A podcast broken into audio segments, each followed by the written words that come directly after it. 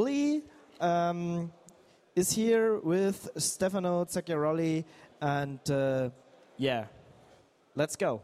Okay, let's go. Good morning, Berlin. Radio Tux today proudly presents the Debian project leader itself, Mr. Stefano Zacchiaroli. Welcome, Stefano. Thank you. Stefano, uh, before we go any further, just to satisfy my curiosity, um, you are the Debian project leader, but looking back at all this struggle and, and fights in the Debian project, wouldn't it be easier to guard a sack of fleas instead of doing this job? well, yeah, possibly. I see the point, but no, actually, it's even kind of fun to do that, actually. Okay. Uh, as you are anything but the boss, uh, not even get paid for doing this, um, how would you describe your position in the Debian um, project? Are you um, the head of it, or are you mere prima inter pares, or how would you describe your position? So you're right. This is not really a leadership position in the common sense. So the Debian project leader does various stuff. I would describe that as a kind of a guide and a problem solver. So like when you have conflicts or when you have something that do not work well together, I can try to mediate and make them work better together. So beside that, there are kind also a job of doing a kind of a garbage collector, let's say, of decision which nobody else is entitled to take, and that will be the job of the Debian project leader to take them. Okay. Um, as the Debian project is different to other distributions, has no corporate structure, e.g., questions about deadlines had been answered like mm-hmm. it's finished when it's finished. Um, what can you, as project leader, can do um, to let the Debian project goal-oriented um, in this, let me say, a little anarcho-touched environment? So in that sense, I think that the Debian project leader also plays the role of um, community manager in the sense that it do the accounting of stuff that the community itself might forget. For instance, when you have big discussions about stuff, it may happen that we have the big discussion, but then nobody take a, take out a synthesis after that, and then are all of one responsibility of the DPL is taking care of doing a synthesis of what has been discussed. So this is a way in which it can help. Another one is taking a schedule of what we need to discuss in a given time frame. For instance, in the beginning of a release, and to start the various discussion when the time arrives, so that they are effective, uh, useful, and happen at the right time. Okay. Uh, to make it clear to all of the listeners who don't know uh, about the facts in the Debian project, uh, as far as I know, you currently join uh, by approximately 1,000 volunteer developers worldwide. That's correct. And uh, these people neither report to your um, nor work on disciplinary subordinates. So, how do you assert yourself in light your rather short curatorship? So, uh, so your number are fairly accurate. We are about 900 developers now, plus uh, 100 Debian maintainers, which are mm. a new role that can participate in the project with a lesser degree of uh, um, commitment, let's say. So, actually, my relations with them is just you know being one among the other and just coordinate stuff. I don't really have any strict relation with specific people besides the delegates. So this is a specific feature we have in Debian project where the Debian project leader can delegate people to take care of specific area of the project. And that is the most uh, strict relationship that can exist formally, let's say, between the DPL and specific people. Uh, okay. Uh, another point, um, Debian is the rock Ubuntu is built upon. Uh, I read on a T-shirt, but on the other hand, uh, Debian was denounced as a little fumpy, hard to configure, anything but sexy. What are your plans to brush up Debian's image as a user-friendly, stable, safe, and desktop-ready free OS? So the point of Debian is that uh, according to a common motto we have, is that we are, we are supposed to be the universal operating system. That, in essence, means that we are not targeted to a specific kind of user, but we are supposed to be flexible enough to adapt to a lot of different scenarios, from the user to server. So, in that sense, Ubuntu has just customized Debian for a specific profile, and that specific profile is the desktop user, and they did a great job at that. The point is that all they did to make easy for user to actually use a Debian-like machine is that it's in Debian too in most cases. So it's really possible to have it in Debian out of the box. It just takes a, some sort of customization, and that can happen today in Debian. Uh, the reason why it doesn't happen yet is probably because in the community of developers, we have a lot of uh, system administrator type of guy, which just don't care enough about the problem to solve it. But to actually have it in Debian out of the box too, it's enough for someone which cares about that to actually join us and do the specific customization which are needed, which are really not much, actually. Okay. Uh, you said Debian uh, is, is, a universal uh, OS, and in my humble opinion, uh, it's the distribution that supports most architectures. I don't know any other distribution would uh, that would uh, support more. Last is uh, porting the FreeBSD kernel known as KFreeBSD because of the support of some hardware which Linux currently does not support and so on. So when I started working with Linux a few years ago, it was SUSE Linux that was uh, state of the art with uh, YAST2. And today, um, I must say, Ubuntu has become first choice on the desktop because of its image and its easy handling. So, um, what I would like to know um, is um, what are your plans for the future making Debian GNU Linux back uh, again sexy on the desktop? Okay. So, as you said, we are rather peculiar in the architecture we offer. As far as I know, we are the distribution with the largest number of ports, at least among Linux. And it's interesting to know that we also get feedback from people from a lot of upstreams saying, okay, we want our packages in Debian because it's the place where we can test if they are really portable or not. And uh, so that's something which are, on which we are really the first. So we don't need to, to get be, um, we, we don't feel like uh, leave, uh, being behind anyone else on that respect.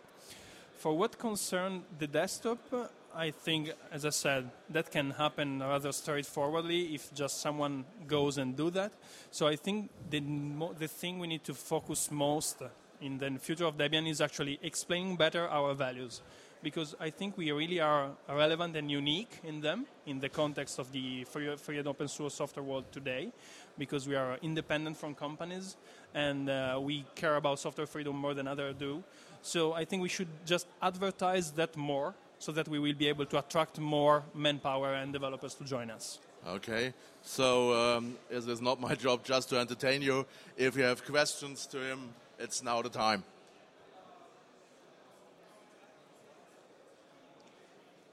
Nobody has a question? He's really a nice guy. Don't have to be afraid. He doesn't bite. Thanks for lying. Thanks for the donation. Nobody has a question? Everybody satisfied with Debian? No wishes? yeah, it's, it's one of the best operating systems. So uh, after my talk, I got a feedback like, uh, one problem I have with Debian is that it just works. So I do not know what I can do to improve it. Oh, I, I've, maybe I've got an idea for you. So I tried to connect my uh, Nokia communicator, this uh, E90 device, via Bluetooth, and um, I have to confess, uh, I gave up and did it with Ubuntu. Maybe you can do something in this. So uh, let's take this, this offline. Okay, okay, okay, okay. So still, still no questions. It's still for me, uh, Debian is is yeah, it's just it's just the operating system I use on servers. So uh, yeah, as, as you said, maybe it's a little bit hard to to get it really good running on uh, on mobile computers and so on. I mean, you you have to know and uh, yeah, maybe uh, be a Linux guy to understand all the stuff. So, counter question: When is the last time you tried to install Debian from scratch? From scratch? Uh, I mean, using the Debian installer. The, the old one or the new one? Well, the new one is like three years old, so it depends on your point of view. I don't. I don't use. Actually, more. I think. Uh, I, I, don't use the graphical installer at all. Uh, I, I, ju- I, have to confess. No, what I, what I meant is that if you actually try the Debian installer to install your machine, and then you just install the GNOME desktop environment meta package, you will get something which is actually really nice also for, for desktop. So the problem you might get when installing Debian is usually related to uh, drivers which are not supported by free drivers. and that's okay. That's a problem, but it will be solved when everybody will be using free software, so it's really not a problem.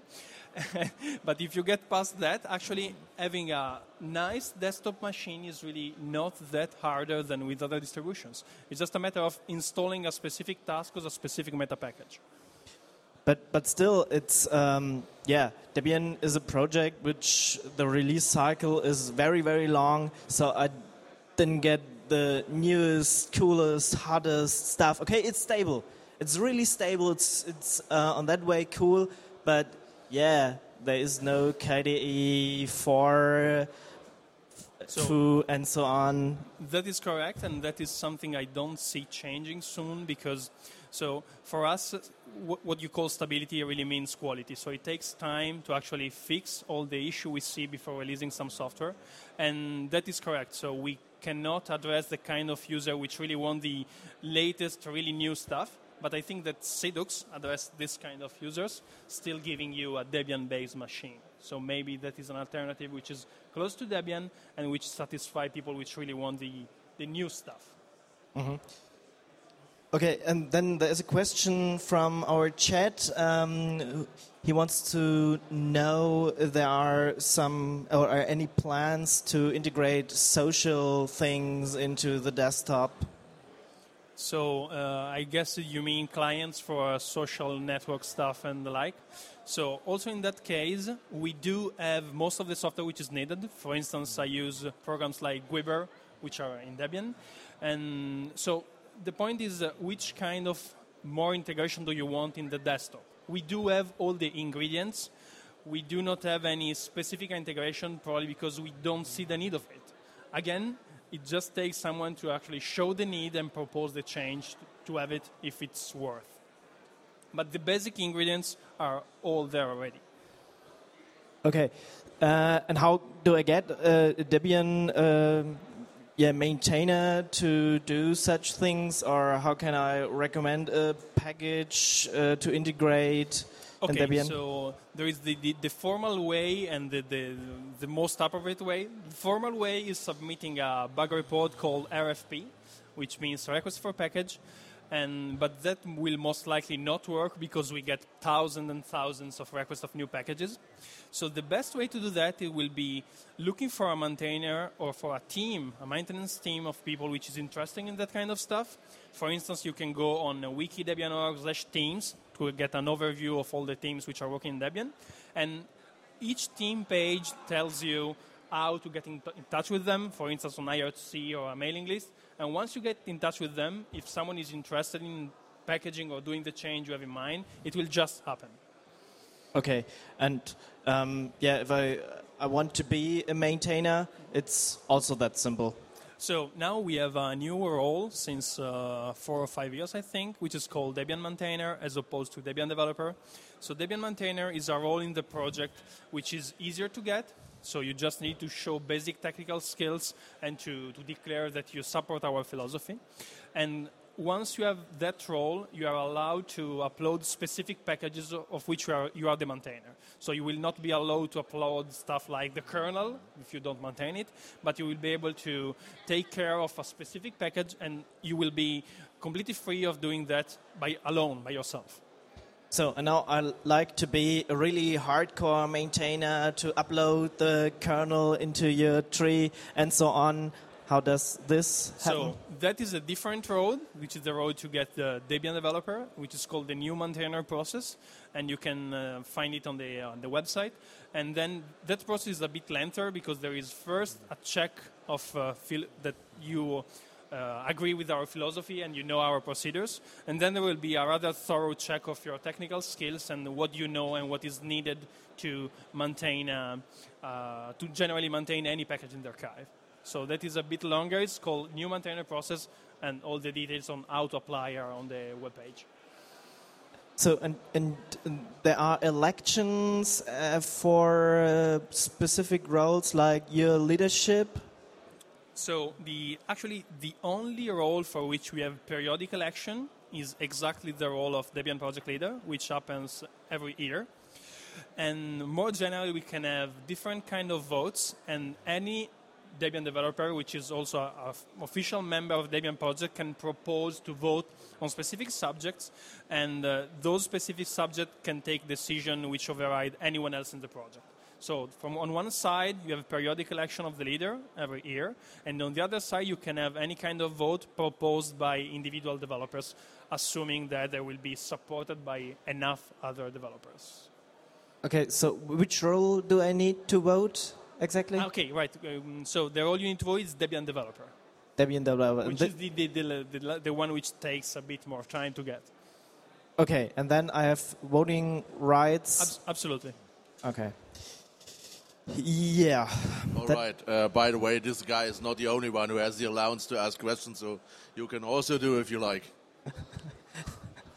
Nobody wants to ask a question, so I do. Stefano, um, about 6.0. How about it?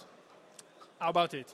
So I guess the question is uh, when it will be released. Exactly. I think you can guess the answer. I can guess the answer. When, when it is ready. that It's is ready. correct. So we are going to have um, a release an, a release update very soon now, probably next week. And uh, so uh, the point is that the, the number of bugs is decreasing quite steadily.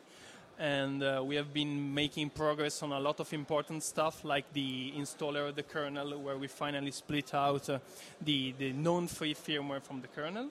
So a free, the freeze is going to be expected. Uh, originally, was expected in the next month, more or less. So it's not really up to me to say when it will happen, but it's I assume it's quite close. And from them to the actual release, it will take to squash all the outstanding bugs.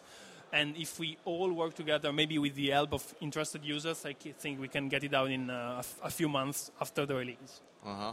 As I know from radio tags, change logs and things like that are there to change them. So, uh, what finally can we expect from the new release? What's new? So a general reshaping of all the software we provide, actually.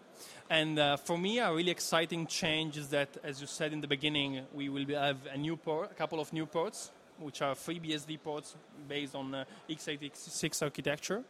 And I'm quite excited also about the fact that we'll have uh, non-free firmware stripped out of the uh, in main installer because people were complaining with us that we were not actually uh, fulfilling to our principle in having non-free firmware. So that's for me is a quite exciting change too.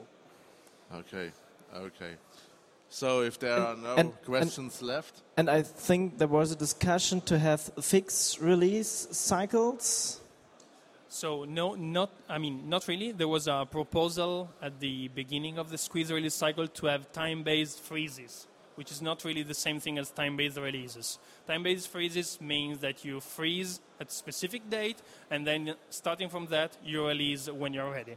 So for squeeze, we decided to drop that, and uh, we haven't yet rediscussed that for the next release cycles. But I personally think it would be interesting to have that discussion and check what developers thinks about it because it's a quite interesting idea.